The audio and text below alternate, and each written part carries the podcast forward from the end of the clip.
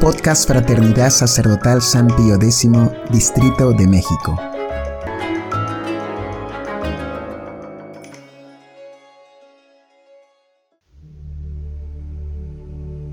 Hojitas de Fe número 14. Odio de los demonios contra el misterio de la encarnación.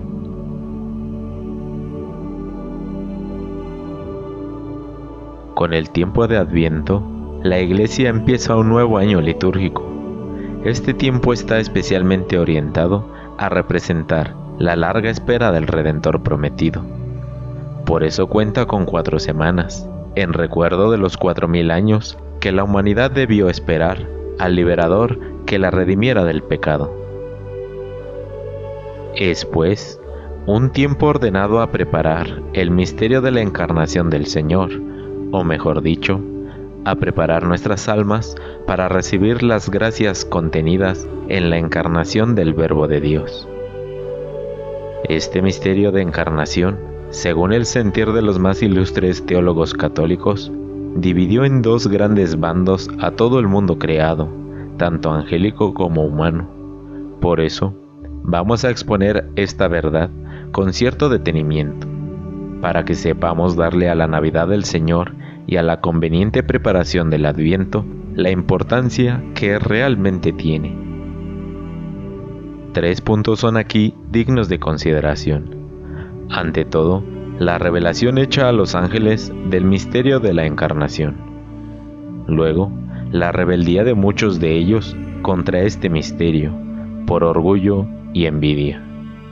Finalmente, la acción del demonio para impedir la realización del misterio de la encarnación, o al menos frustrarlo en sus frutos de salvación para las almas. Revelación del misterio de la encarnación a los ángeles. Dios, al crear a los ángeles en sus variadísimas especies y ordenados en sus jerarquías y coros, los elevó al orden sobrenatural, adornándolos con las virtudes infusas y dones, con cuya ayuda debían merecer el cielo.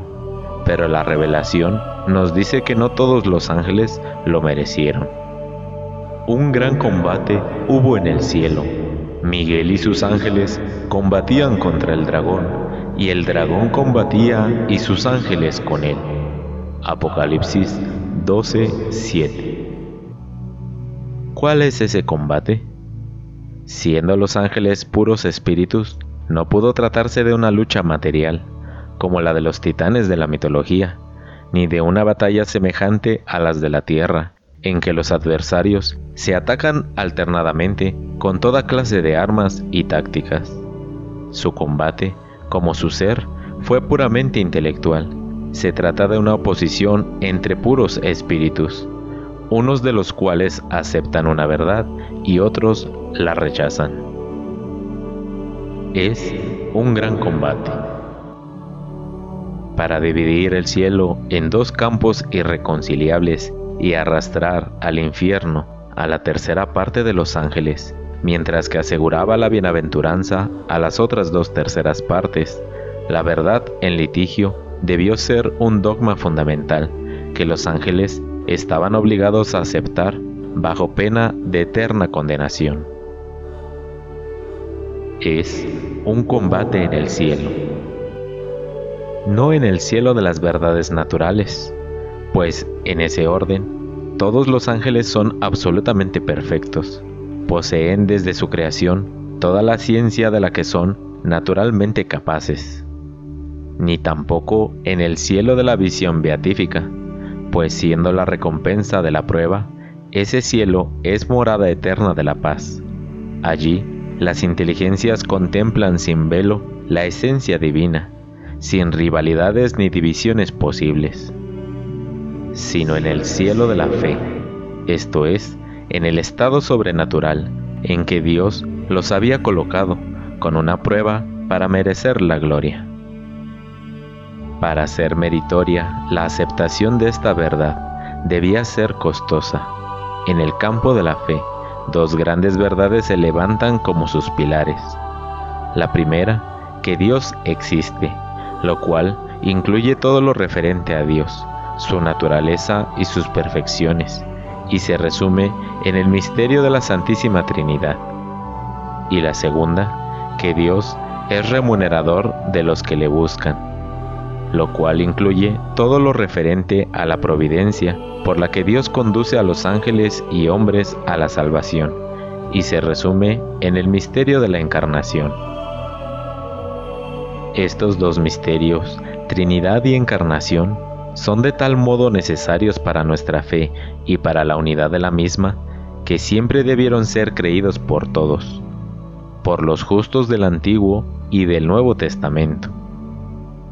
Por lo tanto, también por los ángeles.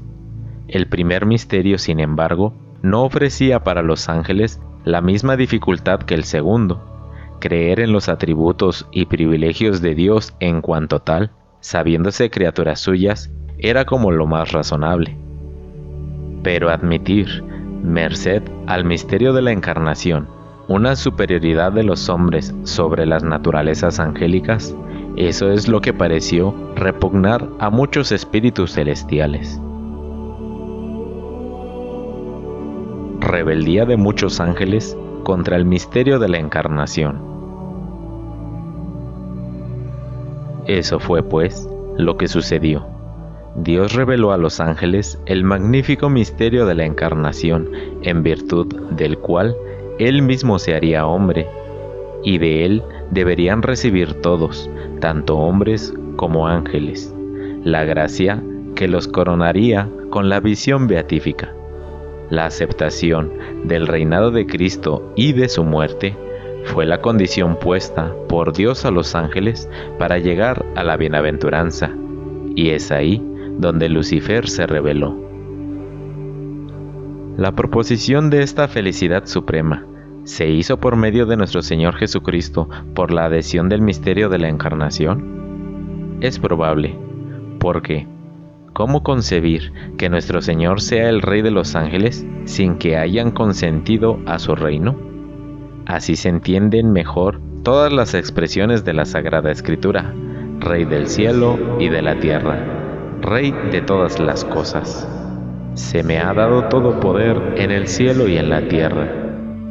Por su propia esencia y naturaleza, le corresponde la dominación sobre todas las cosas. La carta de San Pablo a los colosenses es explícita sobre el reino de nuestro Señor sobre los ángeles. Lucifer, en efecto, había sido creado por Dios como el máximo lugarteniente en la creación se dio cuenta de que Dios había impreso en la creación la regla de que todo ser inferior debía ser gobernado por el ser superior. De este modo, toda la creación material debía ser regida por la creación espiritual, y entre los ángeles mismos, los inferiores debían ser gobernados a su vez por los superiores.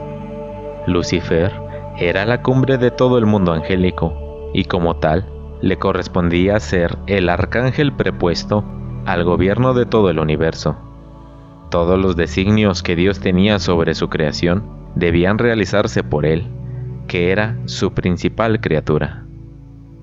Grandísima dignidad, ciertamente, de la que Lucifer se envaneció excesivamente, pues a esta ley general de Dios podía establecerle alguna excepción, como de hecho lo hizo.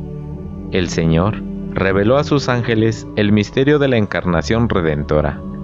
Él mismo, el Creador, se haría hombre, esto es, se uniría hipostáticamente a una naturaleza humana, en la cual deberían adorarlo todos ellos, que eran espíritus, y gracias a esta naturaleza humana, Él mismo sería el mediador supremo entre Dios y los hombres, el encargado de llevar toda la creación incluso angélica, a Dios. De este hombre Dios deberían recibir los ángeles un influjo de gracia y de gloria, sin el cual no podrían llegar a su último fin. O aceptaban la realeza de Cristo sobre ellos y se salvaban, o la rechazaban altaneramente y se condenaban. Y eso último es lo que pasó en los ángeles prevaricadores Lucifer debió razonar como sigue. Señor, todo desde el serafín hasta el gusano se desarrolla en orden y jerarquía perfecta, tan perfecta que nadie debe tocarla, nadie, ni siquiera tú. ¿Qué es eso del milagro? Es decir, la excepción, el capricho, el desorden. ¿Qué es eso de crear un hombre y juntarlo nada menos que a una persona divina? ¿Dónde se ha visto tal cosa? A mí, y no a un hombre, toca conducir la creación a su último fin, y eso en virtud de las leyes que tú mismo has puesto en la naturaleza de las cosas. ¿Qué es eso de crear una mujer que sea horror, madre de Dios? No, non serviam. Así pues, como lo que Dios le revelaba en la fe, no respondía a su lógica, Lucifer pretendió conseguir el fin que Dios le asignaba, pero según su propio criterio. Se presentó ante todos los demás ángeles como el mediador a quien debían elegir en lugar de Cristo, el Verbo encarnado en una naturaleza inferior a la de ellos. Al punto, San Miguel se le opuso y con él los ángeles fieles, que no habían cedido a la sugestión tentadora de Lucifer. Miguel y sus ángeles luchaban contra el dragón. El desenlace de ese combate fue la expulsión de los ángeles prevaricadores del cielo, esto es, del orden de la visión beatífica, que ya nunca jamás poseerán, y del mismo cielo de la fe, que perdieron por su rechazo y negativa a aceptar la realeza del Verbo encarnado y de su Santísima Madre. El demonio intenta impedir el misterio, o al menos los frutos de la encarnación. Podemos entender ahora el odio que los demonios tienen al misterio de la encarnación y a la realeza de nuestro Señor Jesucristo y de su Madre. Expulsado del cielo, por odio contra Dios y por envidia contra el hombre, el demonio, aprovechándose de la libertad que Dios le concedía a pesar de su estado de condenación, se aplicó a impedir por todos los medios el misterio de la encarnación. Por eso llevó a Adán y a Eva al pecado. Pero en el mismo paraíso Dios le anunció, por segunda vez, que el Verbo encarnado saldría de la misma raza que él presumía haber vencido. Al llegar el tiempo de cumplirse las profecías, el diablo intentó por todos los medios impedir que el Mesías fuera reconocido por su pueblo, e incluso la obra misma de la redención. Mas a pesar de todas sus intrigas, dicha obra se realizó. Desde entonces, el demonio se dedica a contrariar, al menos, el misterio de la encarnación en sus admirables efectos de salvación y redención para las almas. Hace cuanto puede contra Cristo, contra su Santísima Madre, contra la Iglesia y la sociedad cristiana. Edifica su propia ciudad contra la ciudad de Dios, presidiendo todas aquellas empresas que ponen freno e incluso destruyen la acción de la Iglesia en el mundo mediante las tres concupiscencias desordenadas que observa en el hombre, intenta esclavizarlo a su poder, apartarlo de Cristo, de la gracia, de la virtud. Es el misterio de la inequidad, que ya está en acción desde el tiempo de los apóstoles. Son las dos banderas, los dos campos. Quien no está conmigo, está contra mí. En esto se resume teológicamente toda la historia. Conclusión. Pues bien, sabiendo estas cosas, nosotros debemos ponernos resueltamente del lado de nuestro Señor Jesucristo, del lado del misterio de Cristo, del lado del gran misterio de la encarnación redentora. Para eso, empleemos bien el tiempo de Adviento, según la intención de la Iglesia, preparándonos a recibir dignamente a nuestro Redentor. Con este fin, intentemos tener más oración, rosario en familia, lectura piadosa, meditación y menos diversión, internet, cine, películas, salidas. Dediquémonos a aquellas obras que disponen bien nuestra alma ante el misterio de la encarnación, haciéndonos desear y esperar a nuestro Redentor, igual que lo desearon y esperaron los justos del Antiguo Testamento. Pidamos estas mismas gracias a la Santísima Virgen María.